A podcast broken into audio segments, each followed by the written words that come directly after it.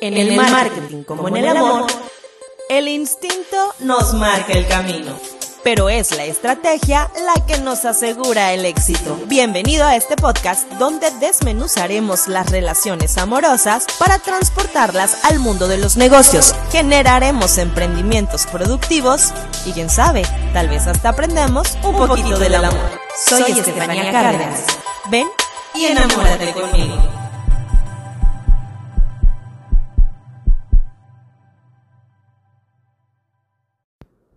Hola, ¿cómo están? Muchas gracias por escuchar este episodio que es el primero de Mal de Amores, terapia marquetera. Hoy hablamos con Alex Montiel, quien tiene un emprendimiento bastante peculiar.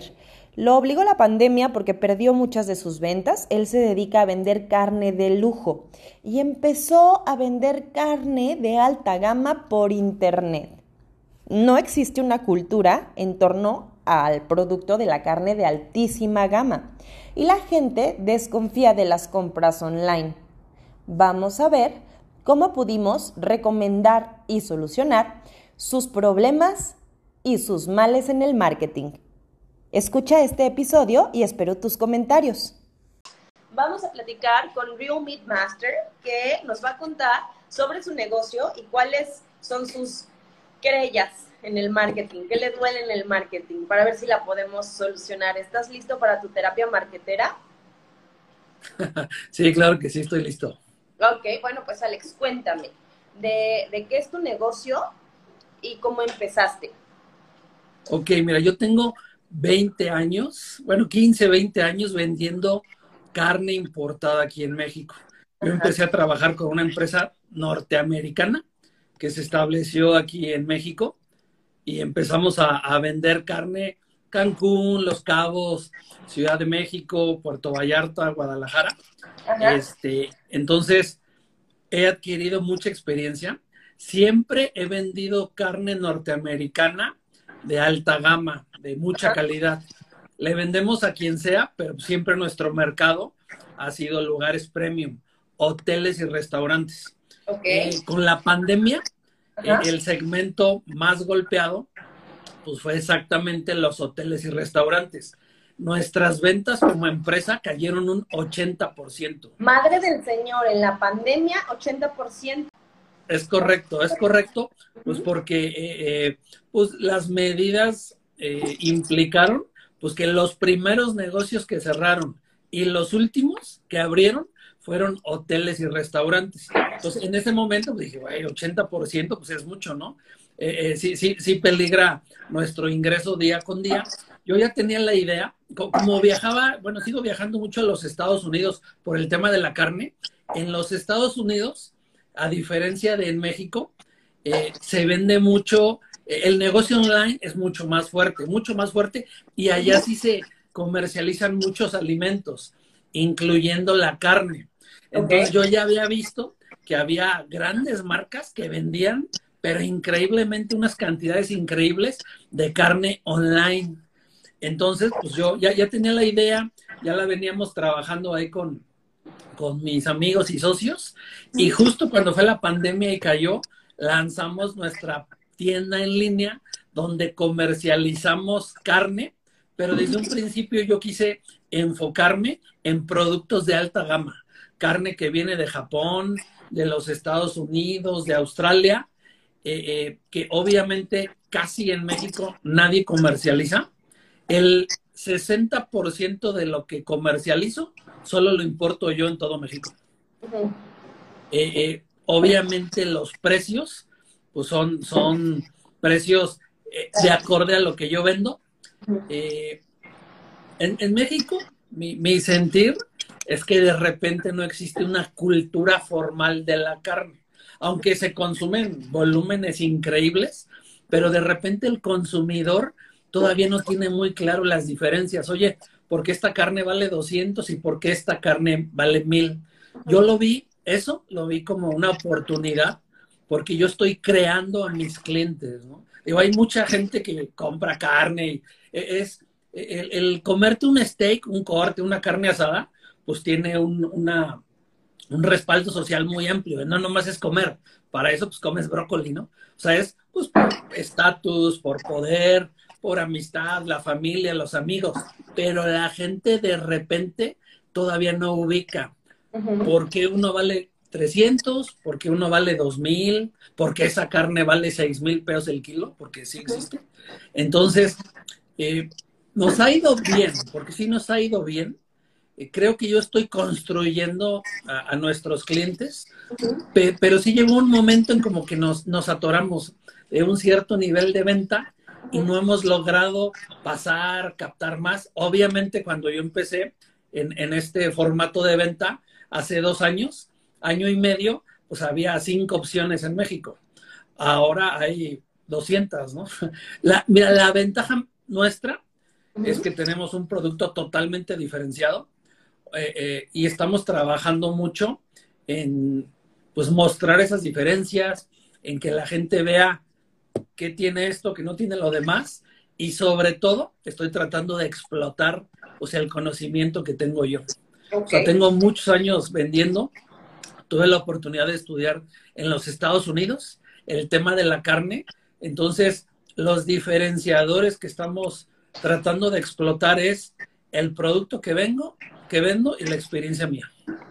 Pero eh, pues, obviamente, pues, de repente nos ha ido mejor de lo que esperaba, pero en cierto punto se detuvo. Nos ha costado ir más allá porque la gente pues desconfía del tema online, de oye, ¿qué tal que no llega? O, se quedan con el dinero.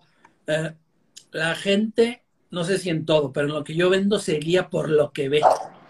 De manera inexacta, de manera inexacta, yo creo que algunas de las cosas que la gente quiere ver, pues no son reales, pero aún así la gente quiere ver. Y el hecho de que mi producto no sea palpable físicamente, de repente sí, sí lo puede, puede detener un poquito. ¿eh? Ok, muy bien. Entonces, tienes dos marcas o los manejas con la misma marca. Es la misma, eh, es la misma marca. Estoy, estoy enfocado 100% ahorita al negocio online, al negocio digital. Ok, ¿qué pasó con el 80% que se te cayó, que tú mandabas a diferentes lugares? ¿Lo retomaste? Sí, e, e, eso, eso lo, retomamos porque, pues digamos que ahí ya está, es un mercado que ya está ahí. Ese mercado ya está ahí, conforme se va abriendo, eh, pues nos siguen buscando, porque una de las, nuestras grandes ventajas es que traemos producto que no es sencillo que alguien traiga. Como tenemos muchos años vendiendo, y, en esta empresa de hoteles y restaurantes, el capital es norteamericano, pues los norteamericanos nos abren la puerta para traer productos que nadie puede importar. Entonces, obviamente hay competencia. En ese mercado, el precio lo define, todo. ¿eh? En, en los negocios donde tú tomas un producto, tú lo vas a transformar y lo vas a vender, el precio es decisivo. Pero en el que estoy enfocado ahora, que es 100% mío, en el negocio online, ahí no. La gente, la gente que me compra es por la experiencia. Yo vendo una experiencia, no, no vendo carne. Vendo una experiencia. El precio no es un factor decisivo siempre y cuando yo logre transmitir el valor de lo que estoy vendiendo. Ok, tienes muy claro ese concepto, que tienes toda la razón. Y vamos a ver diferentes puntos alrededor de, lo que me estás comentando. Pero antes, quisiera hacerte algunas preguntas. ¿Cuál es el tiempo de entrega de, para alguien que compra en tu página web? De un día para otro, sin importar en qué parte de México está. ¿Cómo haces para surtirlo? Este, dentro de nuestro concepto, tenemos una, una eh, cajita con una hielera especial y se pone un congelante que hace que el producto llegue en perfecto estado de el tiempo que tarde. Lo único que yo necesito saber con las paqueterías es cuánto tiempo va a tardar y dependiendo de las horas es la cantidad del producto congelante que yo le pongo y llega en perfecto estado. 24 horas a cualquier lugar del país. 24 horas, es correcto. ¿Cualquier peso?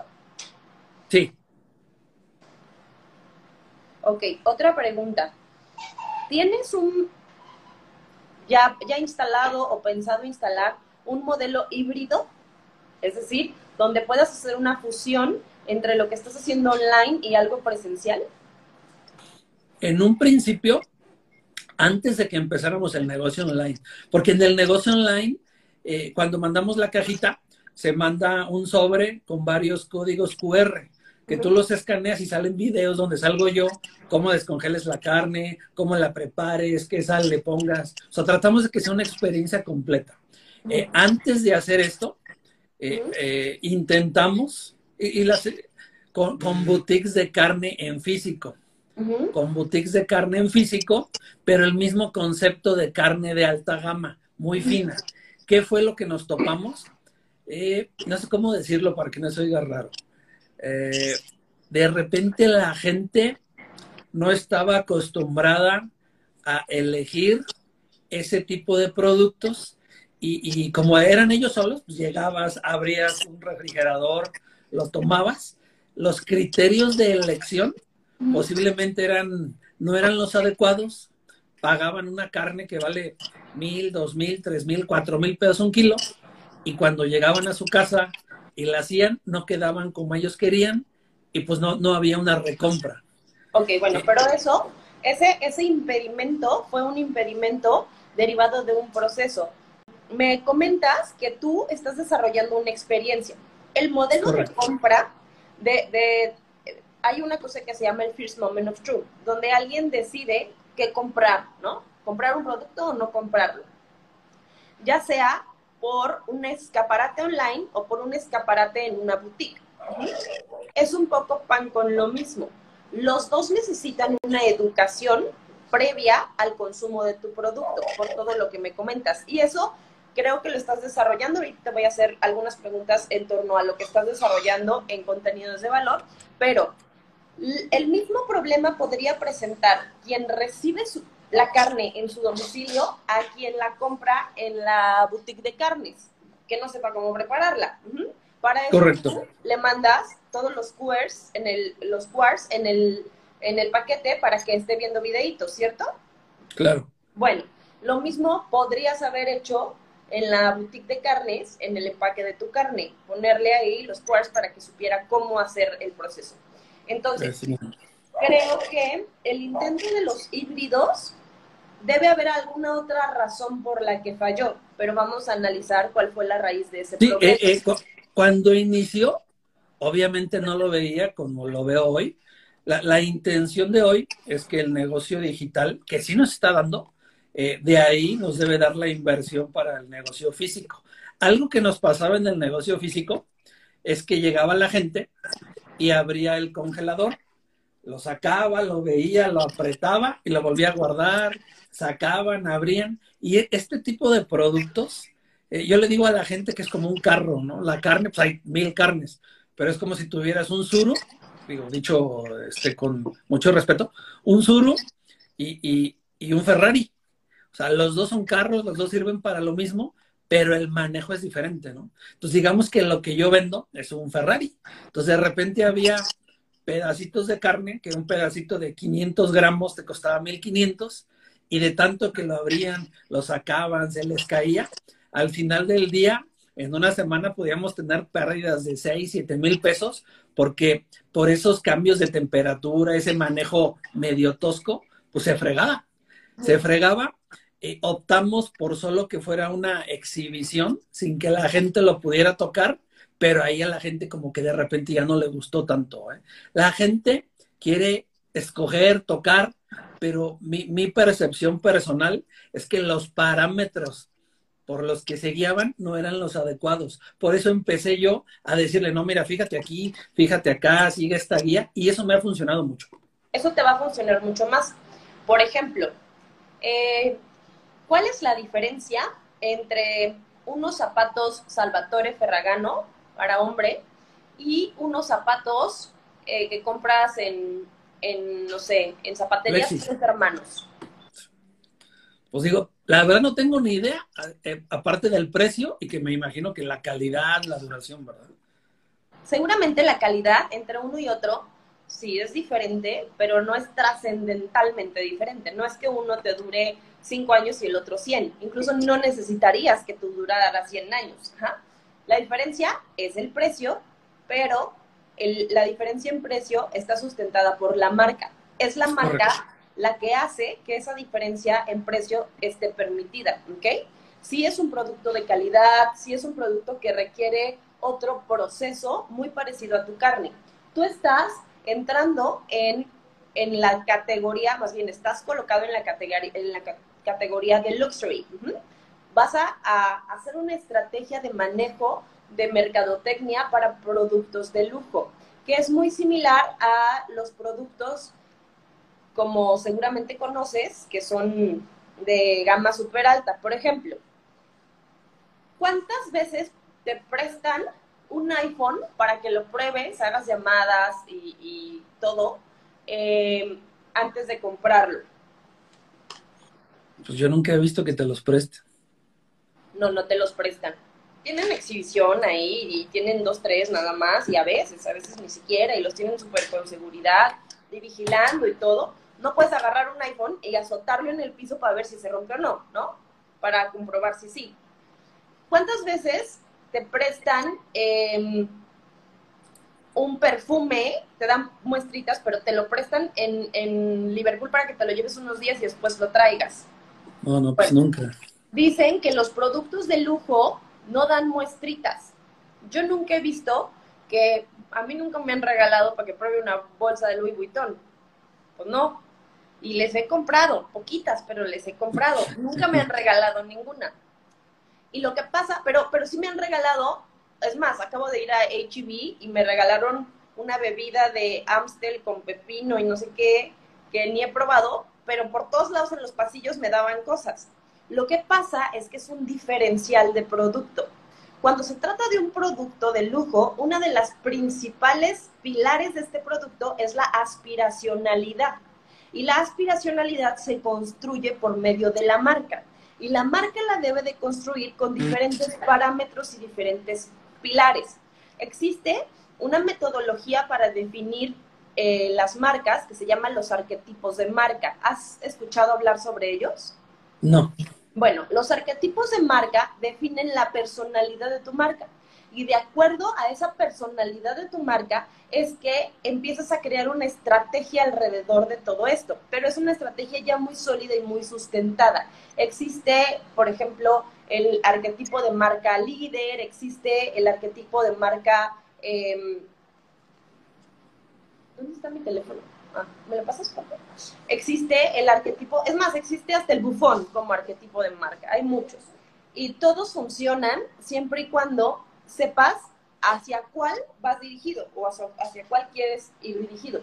Pero dentro de estos arquetipos de marca te dan los parámetros, eh, este no, el otro, te dan los parámetros para decidir tu colorimetría, para decidir em, tu lenguaje de comunicación, para decidir tus niveles y rangos de precios, pues te dan los parámetros para decidir absolutamente todo. Entonces, lo primero que yo creo que deberías hacer es definir el arquetipo de marca al que quieres pertenecer o, que definamos el arquetipo de marca al que quieres pertenecer. Pero antes de ver eso, ay, pues claro, nunca lo iba a encontrar.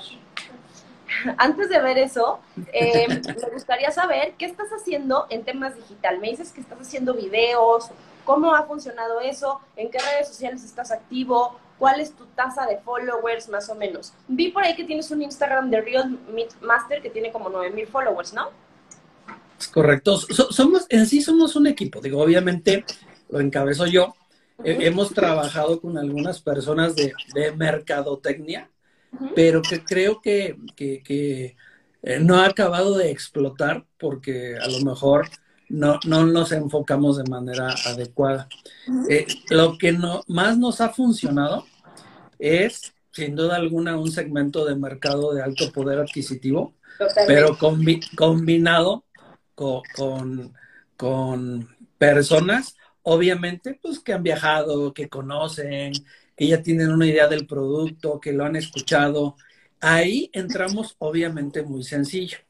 donde estamos construyendo donde estamos construyendo, que nos cuesta más trabajo, pero, pero, que una vez que entramos, ya no nos salimos, es cuando nosotros construimos al cliente. Hay mucha gente que tiene la posibilidad económica de adquirir lo que vendo yo, pero no lo conoce. Entonces, al no conocerlo, pues se les hace caro. Y hay otro segmento de mercado que posiblemente eh, no sea tan alto, pero están abiertos a conocer. Entonces ahí el tema de los videos, el, tema de, los reels y todo lo que hacemos para explicar, para educar, nos ha funcionado muchísimo. Totalmente. Porque a la gente, lo, digo con, es que no, no se me ocurre otra palabra, la gente a la que le transmitimos información, educación, esa ya no se va nunca, ¿eh? Nunca, nunca, nunca.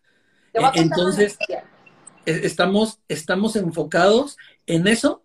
Eh, uno de los primeros chicos con quienes trabajamos en el tema del marketing, o sea que era, era una compañía, sí, nos, nos insiste mucho en el tema aspiracional, pero yo creo que no lo supimos enfocar porque invertimos mucha lana y no, no, no tuvo éxito. ¿eh?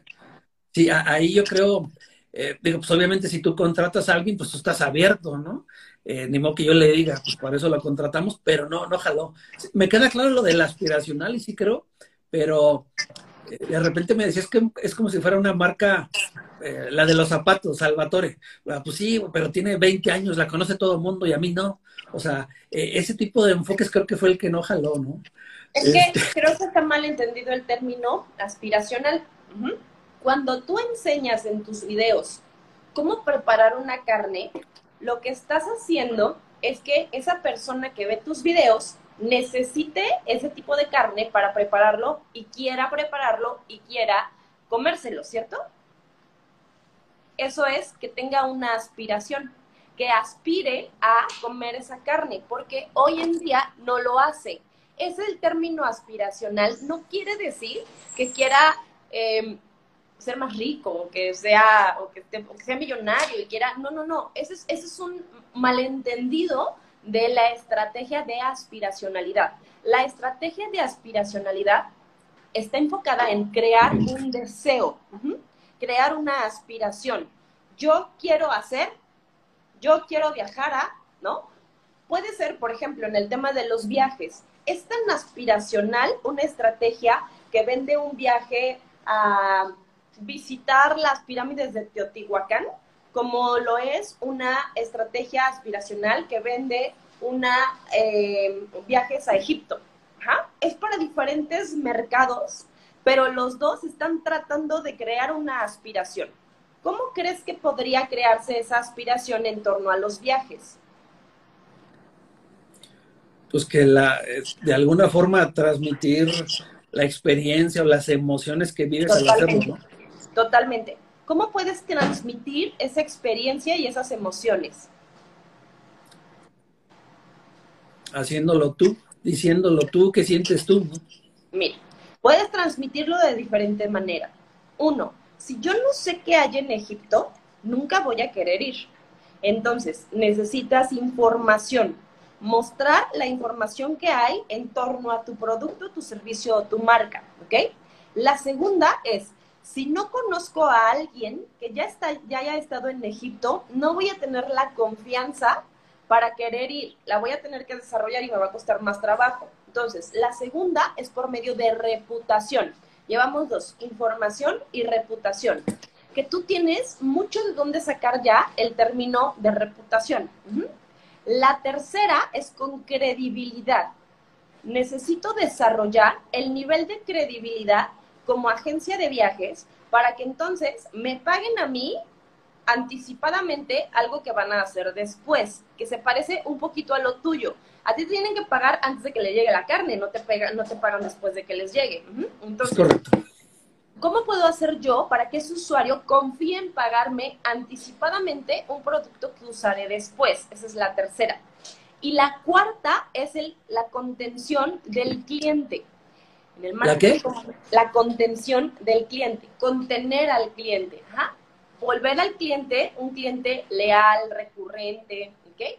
Porque entonces ese cliente leal y recurrente nos va a alimentar otra vez la segunda, ¿ok?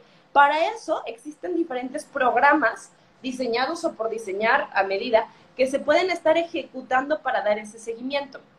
En el marketing y en el amor hay un proceso para obtener y conservar clientes. El primero es conocer. El segundo es conocer, y no me equivoqué, ahorita nos regresamos. El tercero es conquistar, el cuarto es comprometer y el quinto es contener, ¿ok? Nos vamos a regresar uno por uno. El primero es conocer y el segundo es conocer. Ok, vamos a empezar por el segundo. El segundo conocer tiene que ver con conocer a tu cliente, es decir, qué le gusta, qué comportamientos de consumo tiene, en qué ciudades se encuentra. Y para esto, lo que vas a hacer es un avatar de cliente potencial. Si yo te preguntara, ¿cuál es tu mercado meta o cuál es tu segmento? Es decir, ¿qué tipos de clientes te compran? A ver, respóndeme tú, ¿qué tipos de clientes? Mira, cuando, cuando empezamos a vender, eh, yo pensé que quienes pensé y medio nos enfocamos, que quienes nos iban a comprar eran señores, ¿no? Ejecutivos y todo, y no, digo, todo se acomodó. Hoy mi, mi clientela principal son, yo tengo 40 años, son chicos entre 25 y 35 años de alto poder adquisitivo, que les gusta salir, que les gusta viajar, que les gusta conocer. Ese es mi mercado actual. Ok, eso está muy bien. ¿25 a cuántos? ¿35? A 35. Ok, eso que me el, El 60% de mis ventas están entre 30 y 35 y el otro 40 entre 25 y 30. Está súper bien lo que me estás diciendo, te voy a decir por qué. Porque sí, eso es lo que pasa cuando uno piensa en un mercado meta. Yo quiero que me compren eh, ejecutivos de alto nivel socioeconómico que les guste hacer asados con su familia los fines de semana y que vengan a mi tienda a recoger la carne. Qué bueno que tú quieras que te compren ellos, pero es realmente ese es el, el mercado que te va a comprar. Qué bueno que tú ya tienes una experiencia al respecto. ¿Por qué? Sí, claro que te pueden comprar esos ejecutivos, pero dentro de tu mercado meta existen diferentes nichos o segmentos de mercado. Tú has encontrado un nicho de mercado súper importante y muy exponencial. ¿Por qué? Porque ellos mismos pueden ayudarte a colocarte en los diferentes segmentos de mercado que te hacen falta y que necesitan. Pero eso tienes que saber, para eso tienes que saber cómo trabajar a ese tipo de clientes. Porque tú has llegado a ese tipo de clientes, por lo que escucho, por casualidad. Porque tú tenías una estrategia dirigida a, a de 40 y más. Pero empezaste a hacer Reels y empezaste a hacer TikToks y estabas ahí metiéndote por un camino que te iba a llevar a ese segmento. ¿Es así o me equivoco? Pues, pues sí, digo, eh, eh, lo que pasa es que piensas en carne asada y piensas en fin de semana, ¿verdad?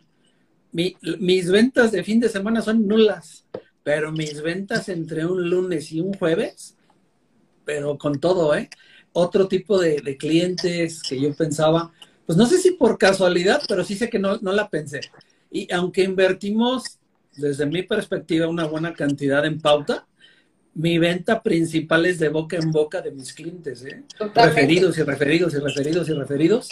Y a pesar de ser un negocio online, pues hay varias personas que, me apoyan en una atención personalizada, ¿eh? a través de pues, WhatsApp, de todo. Y eso es lo que más me ha funcionado, porque la gente, la gente, eh, yo, comparaba un poquito el otro negocio de hoteles y restaurantes, donde pues te decían, quiero esto, y así, así, así, así. Acá en este digital no. La gente me pregunta totalmente, ¿qué me sugieres? ¿Cómo lo hago? ¿qué llevarías tú? O sea, la gente es abierta totalmente a lo que, a lo que en buena lead yo le pueda aconsejar. Ok, este, entonces, ¿qué te preguntan? Pues por, me imagino que, eh, ¿cómo, decía? Pues ven que sí sé. Sí, por credibilidad, por confianza, porque te, con, porque te creen, porque te consideran líder de opinión. Entonces las pautas, aunque le metemos por una, por otro, contratamos uno, contratamos otro, no, no, no, no, tal vez no hemos logrado, ahorita dijiste algo importante cuando lo decías, decías lo de la agencia de viajes, creo que no hemos sabido transmitir la experiencia porque las pautas, aunque le metemos una lana, no, por ahí no, ¿eh? Ok, no, es que la experiencia no se transmite por pautas. Imagínate que yo te digo, eh, oye, ¿sabes qué? Este té que me estoy tomando está buenísimo, ¿no sabes? Está... Por ejemplo, eso, ¿cómo le transmito a alguien que algo está rico, no? Pues no se puede. Escucha, si yo te digo, este té está súper rico, mmm, qué riquísimo está, eh, y tú me conoces y tú sabes que yo tengo medio buen gusto para las cosas, me vas a decir, ah, pues chance sí está rico, ¿no? Porque me conoces y sabes que tengo medio buen gusto para las cosas. Pero si yo te digo, este té está riquísimo, cómpralo, me están pagando porque te anuncie este té, ¿me vas a creer? No. Claro que no. Eso pasa con la pauta. Eso pasa muchísimo con la pauta. Tienes que saber qué pautar. Porque si estás tratando de hacer un comercial diciendo, esta experiencia está fenomenal, pero yo estoy pagando porque tú entiendas que esta experiencia está fenomenal, estás en un error. no, entendí eso último. Ok, si tú estás, tienes que tener mucho cuidado con la pauta, es decir, ¿qué pautar? ¿Qué pagar? La pauta sirve para llegar a más personas, no para que más personas crean en tu experiencia. El contenido sirve para que más personas crean en tu experiencia. Ten cuidado con lo que pautas. Por ejemplo, si tú quieres hacer un video donde digas, esta carne es fenomenal, la traemos desde no sé dónde, pruébala, está riquísima, lo puedes hacer y lo puedes poner en tus redes sociales. Yo no te recomiendo que lo pautes. Te recomiendo que pautes otro tipo de cosas, como por ejemplo, vamos a hacer una masterclass de cómo preparar, de cómo, eh, digo, no sé mucho de parrillas, pero de cómo hacer un, marinado perfecto para tu parrillada. Entonces, este masterclass es hasta para 100 personas, inscríbete y entonces es gratis. Y vas poniendo, nos quedan 51 lugares, nos quedan 46 lugares, nos quedan 45 lugares. Y eso lo pautas poquito. Vas a tener lista de espera, porque ahí no estás vendiendo nada a la hora de que hagas el masterclass y ya les hayas dado información, entonces te ambientas el comercial. Te voy a decir por qué. Porque en el marketing como en el amor, no debes pedir sin antes haber dado. Es más importante dar que recibir. Entonces, es muy fácil desarrollar una estrategia de contenidos que te lleve a las conversiones. Lo que yo detecto en esta tu terapia marketera es que tienes mucho conocimiento y mucha noción de por dónde, pero no has estructurado un camino. Entonces, las estrategias están siendo como hacia todos lados, hacia el aire y probando. Ahora lo que necesitas es estructurar un camino que te lleve desde proporcionar la información, captar la atención del cliente, lograr, lograr la credibilidad, hacer el pool de clientes y después venderles y después de venderles, la retroalimentas, y tú tienes, por lo que me comentas, una atención fenomenal en las ventas. Después hacer la retroalimentación sobre la venta. Por ejemplo, no sé si ya lo haces, pero algo que podrías hacer en tus códigos QR, en, tu, en tus videos, en, lo que les mandas de cómo descongelar la carne, es decirles, grábate tú también y mándamelo. Etiquétame en las historias. Eh, mándame fotos de la parrillada con la carne. Y eso, eso a ti te va a dar muchísimo contenido. Y entonces ese contenido tú lo empiezas a republicar. Eso se escuchó raro, pero a volver a publicar, a repostear, ¿ok? ¿Por qué?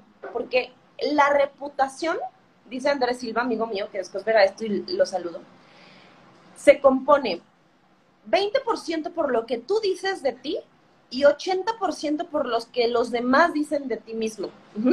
Y si quieres lograr credibilidad, tienes entonces que cuidar o construir tu reputación. El 20% es bien importante. Lo que tú digas en tus canales y que tú digas cómo se hace y que tú muestres tus habilidades es súper importante. Pero el 80% también lo es. No digo que uno sea más importante que el otro. Hay que checar la proporción. Entonces, si tú empiezas a alimentar tus redes sociales con este tipo de información, probablemente logres que esa reputación suba. Y al lograr que esa reputación suba, es un efecto dominó. Más ventas, más testimoniales, más reputación. ¿Me explico? Totalmente. De, hecho, eh, digo, la verdad es que ahorita que tú me lo dices de una manera más formal, sin querer, eh, eh, cuando hemos tenido pues mayor repunte de ventas o algo, es cuando algún cliente que yo nunca se los pedí, me decían, a ver, mira, ahí te va este video, chécale, y lo reposteamos, y eso nos ayudaba mucho, pero pues era, pues así, no sé, sin querer lo hacíamos, ¿eh? no, no como una estrategia. Oye, es que es lo que te digo, tú tienes mucha claridad, lo que te falta es estructurar el camino. estructurar los pasos. Mira, este libro, que, que yo ya lo he presumido muchísimo, seguro ya lo tienes, bueno, más bien, seguro ya lo tienes en la mira, eh, se llama Revelación. Aquí está la mexicana. Son 20, o sea, yo, son 20 casos de éxito de emprendedores digitales. No te voy a hablar del mío. Yo sé que ya lo conoces porque te veo que me sigues en Twitter y por todos lados, lo cual te agradezco. Pero en la página 155, para todos los que nos están viendo, de este libro, que este capítulo le corresponde a Ji Min colega mía que es experta en redes sociales y digital. Hugo Cotro, que es el autor del libro, pone este esquemita, diseño este esquema. Que este esquema es, oh, yo te lo mando, pero que este esquema es súper interesante porque dice, lo primero que tienes que hacer en esta tu estrategia de contenidos es un video largo desde YouTube y te explica por qué, cosa que tú ya haces. Y después te dice, ese video largo desde YouTube lo puedes fragmentar en un video de IGTV como el que estamos haciendo, con formato 916, que incluye subtítulos. Y también desde ese video, haz un post en tu blog, transcribe, transcribe el audio y redacta un artículo y postéalo en el blog y después haz video nuggets, dice aquí, que son, divide el video en fragmentos de un minuto para el feed, stories y reels. Ajá. Y después dice, de tu video de IGTV, conviértelo en un podcast. Extrae el audio y crea un podcast. De tu post en el blog, extrae el texto y resúmelo a una infografía. De tus video nuggets, haz screenshots para capturas de video para ilustrar tus perfiles. Si te fijas, esto es una estrategia de contenidos. En los talleres en los que yo participo, yo doy una clase similar que se llama estrategia de eh, cronología raíz, que quiere decir, desde un contenido, fragmenta y saca, se llama, Pati, se llama revelación. Desafortunadamente, no sé dónde estás, Pati, no sé si estás en México, en Bolivia, porque me suena, no sé, pero eh, em, en México no está disponible. Está en amazon.com o sea, el Amazon internacional. En México ya no tarda en estar disponible, ya es bestseller en España. Bueno, em, esta cronología raíz o esta estrategia de contenidos te va a servir no solo para tener muchos contenidos ya más estructurados, sino para medirlos. Ajá. Tú puedes ahí medir cuáles de tus contenidos están funcionando más. Y esos contenidos que están funcionando más, entonces los transportas a más contenidos de ese tipo. Pero recuerda que lo que no se puede medir, no se puede controlar o no se puede mejorar. Entonces, ¿cómo vas a hacer para medir si tu estrategia de YouTube está funcionando? Escucha, que funcione significa que vendas.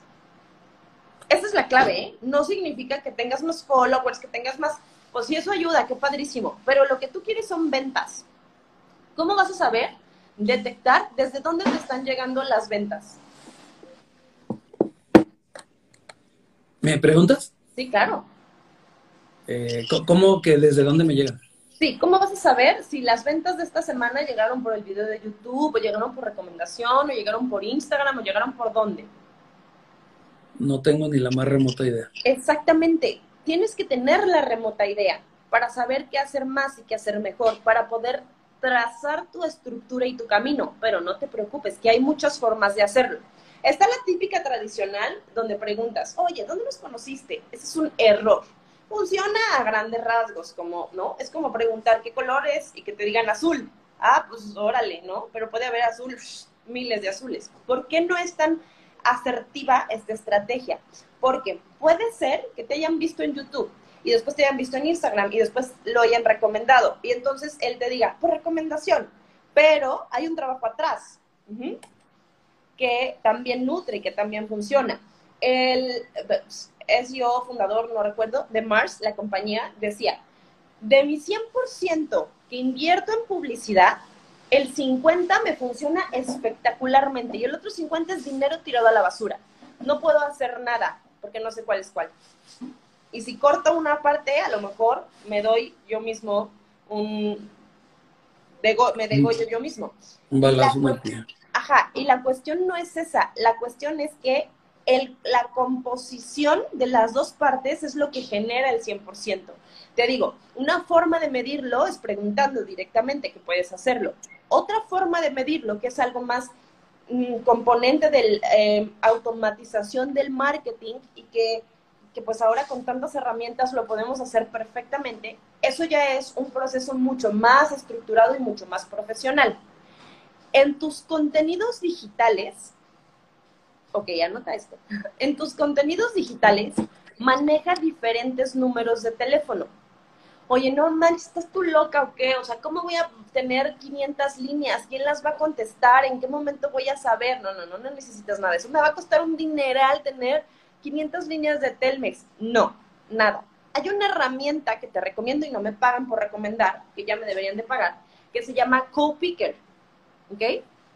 Esta herramienta no es otra cosa más que una aplicación en tu celular que no necesariamente tiene que entrar la llamada a tu celular, que ¿Cómo se llama? Call picker, como em, cogedor de llamadas. Em, que no necesariamente tienes que instalar en todos los celulares. La herramienta lo que hace es que te asigna los números de teléfono que tú quieras. Entonces te, asigna un 01800 o un 442, un lo que quieras. Y puedes escoger cinco números diferentes. O puedes escoger ubicaciones del número en diferentes lugares, ¿ok? Y entonces, esa aplicación entra la llamada a tu teléfono, el que quieras. Obviamente saluda con un conmutador, si quieres o no, lo bueno es que sí, y la redirecciona hacia donde tú le digas, hacia un celular, al celular de un vendedor, al celular de tu tienda, hacia donde tú le digas. Eso no es lo importante. Lo importante es el reporte que te da de llamadas porque te dice exactamente desde dónde están viniendo tus llamadas. Si es desde Google, si es desde YouTube, si es desde Facebook, si es desde Instagram, si alguien recomendó tu teléfono. Eh, eso te lo dice Colpicker. Bueno, el último no sé, pero lo anterior sí. Si es desde tu web, desde dónde está viniendo esa llamada. Home Foods MX, esto a ti también te va a interesar mucho. Entonces, a la hora de que sabes exactamente desde dónde está viniendo tu llamada, que no solo te dice eso, te dice eh, cuáles llamadas estuvieron perdidas, cuáles sí contestaron, cuántos minutos duraron tus llamadas, por si tienes vendedores o por si tú mismo quieres llevar un control y se te olvidó y se te pasó. Y entonces eso te hace las veces de un CRM o de una especie de CRM. Después de todo eso, ¿cómo crees que te funcione el saber desde dónde están viniendo tus llamadas? Pues para darle más hacia dónde están llegando. ¿Me explico? Así tienes una medición súper buena desde dónde te están comprando, desde dónde te están llamando, desde, desde dónde te está cayendo la compra. Y por el otro lado, existe también el pixel de conversión, que yo no sé si tú tienes instalado en tu plataforma de tienda en línea, pero si no lo tienes, lo deberías de tener antier.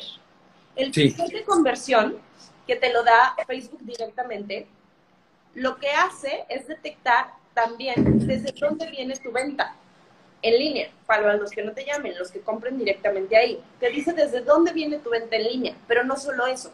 Puede rastrear qué está pasando con tus consumidores en tu página. Es decir, te puede decir, mira, 20 personas llegaron a tu inicio y de ahí se fueron a seleccionar esta carne, pero después lo dejaron abandonado en el carrito. ¿Gustarías que les mande publicidad para esas personas que lo dejaron abandonado para que se acuerden y regresen? Pues claro, te le vas a decir. Sí, eso sí lo tenemos. Ah, perfecto. Entonces, si tú tienes ya todo ese pixel de conversión, también de ahí puedes sacar mucha información. Puedes saber desde dónde están llegando tus clientes. Y también, todas las personas que entren a tu página web se convierten tan solo por entrar en tu página web en tu público. Ya es tu público, ¿ok? Tú puedes decirle a Facebook, que no sé si la conozcas, pero si no, pídele a tu agencia que te lo, te lo haga. Tú le puedes decir a tu agencia, de mi público pídele por favor a Facebook que me cree un público lookalike. Ajá. ¿Qué es un público lookalike? De las mil personas que entraron a mi página, Facebook lo que hace es que analiza a estas mil personas, cuáles son sus comportamientos de compra, en dónde se ubican, cuáles son sus, em, como un perfil, un avatar completo de esta persona. Y busca en el universo de Facebook personas similares. Si las personas consumieron tu producto, las personas similares es mucho más probable que consuman tu producto, que se interesen en tu producto. Y de las justo, justo la última pauta, digo, no lo hago yo, eh, lo, hace mi socio, justo la última pauta hicimos eso y sí se notó, sí se notó un cambio. Sí, de, de, de los mil personas, te va a dar seis mil. Entonces ya tienes un universo mucho más probable. Ojo, la pauta que hagas tiene que ser una pauta dirigida. No puedes hacer, si puedes, pero no deberías, hacer una pauta abierta a todo el universo. Tu producto es de lujo, tu producto es de segmento, tu producto debe de ir muy enfocado al segmento al que te quieres dirigir. Y probando segmentos, entonces tú ya lo encontraste, pero probando segmentos es a donde tienes que dirigir tus pautas. Otra estrategia muy importante de publicidad digital es la publicidad a base de filtros o escaleras, ¿ok? ¿Qué quiere decir?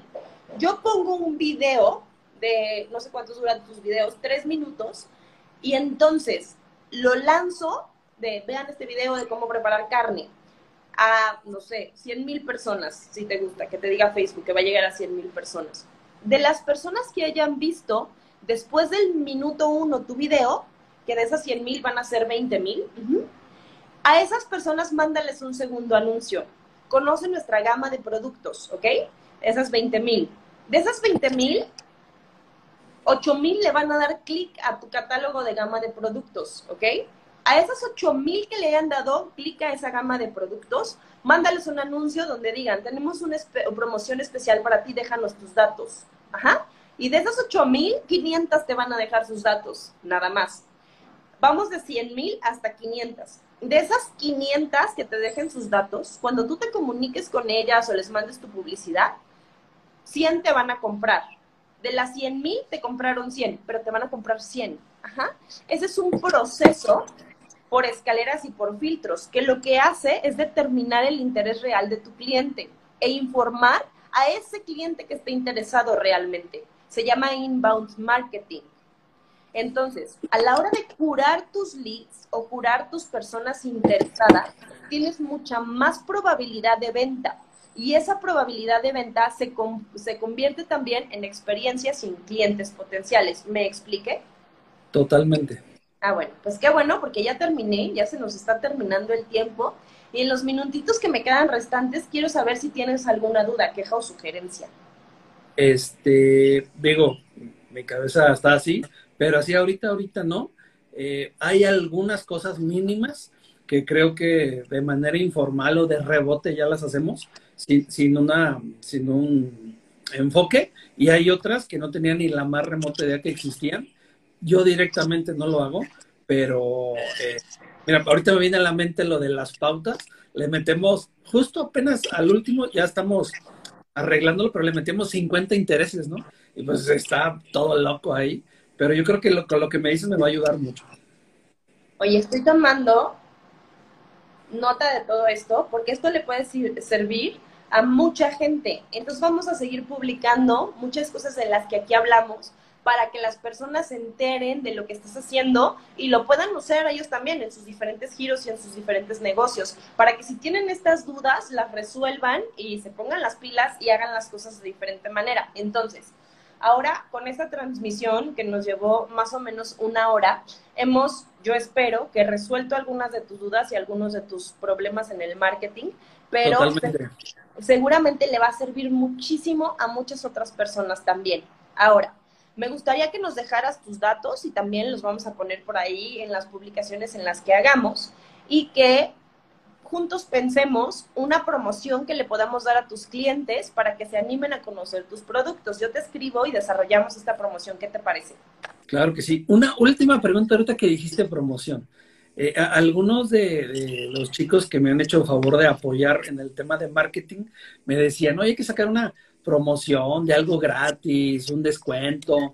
Y yo siempre me negué porque yo le decía, oye, pues lo que yo vendo es alto, algo de alta gama. Yo jamás he visto que Mercedes-Benz o Audi tenga una promoción. Nunca, nunca he visto eso. No, no, lo que tú debes de hacer es dar contenido de valor. Por ejemplo, ¿qué sí hace Mercedes? Mercedes a sus clientes em, fuertes les da lo que quieras. Les da, eh, hace cócteles, por ejemplo, eh, hace poquito me invitaron a una, yo no tengo un, un Porsche, pero eh, conocí a alguien que sí me invitaron a un cóctel para lanzar el nuevo Porsche Macan, qué, un evento ultra mega espectacular.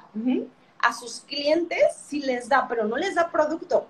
les da experiencias, les da accesorios, les da adecuaciones. Ajá. De hecho, yo voy, por ejemplo, con Mercedes, juntan a 20 clientes y, y, en un principio este, yo dije, ¿quieres que te regale? No, no, no quiero que les regales, quiero que vayas y les expliques y sirve que te compran, ¿no? Sí, Pero tiene razón de eso, ¿eh? venden experiencias. Experiencias, totalmente. Eso es lo que sí debes de dar. Esas son las promociones que sí debes de dar.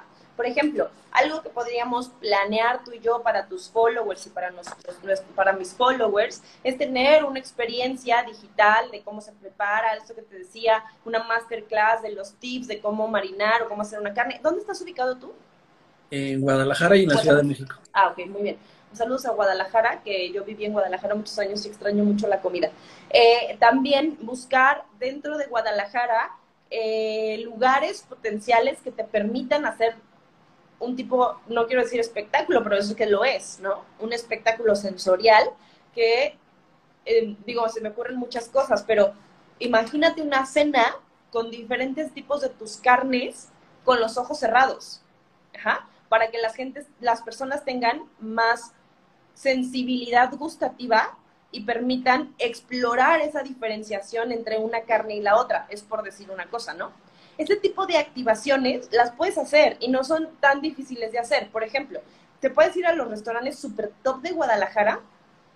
¿Has visto cómo hacen las activaciones de, no sé, los rones eh, o una cosa así, que van las chicas por las mesas y todo? Es un mercado diferente, pero la experiencia es lo que activa los sentidos.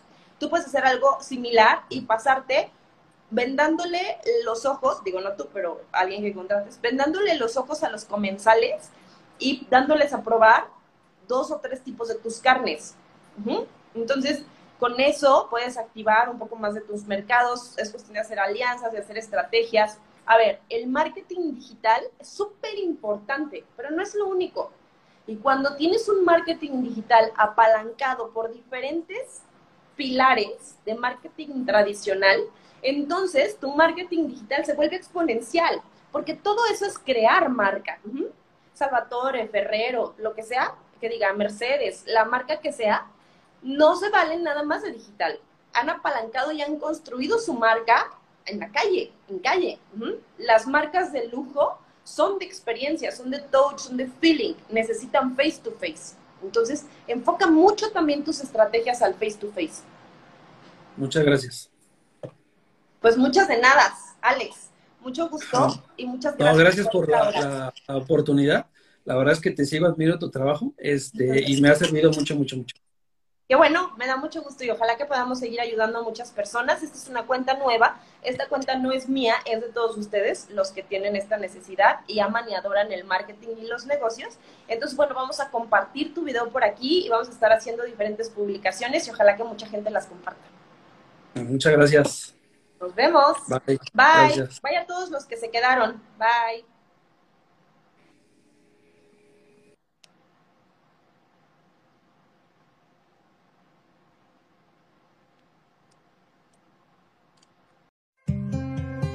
Esto fue En el Marketing como en el Amor. Te invito a visitar mis redes y a compartirme todas tus historias sobre amor y sobre negocios. Te espero en Twitter como arroba Cárdenas, en Instagram como Estefania-Cárdenas H y en mi página web estefaniacárdenas.com. Nos vemos en el próximo episodio y acuérdate que sin marketing no hay amor.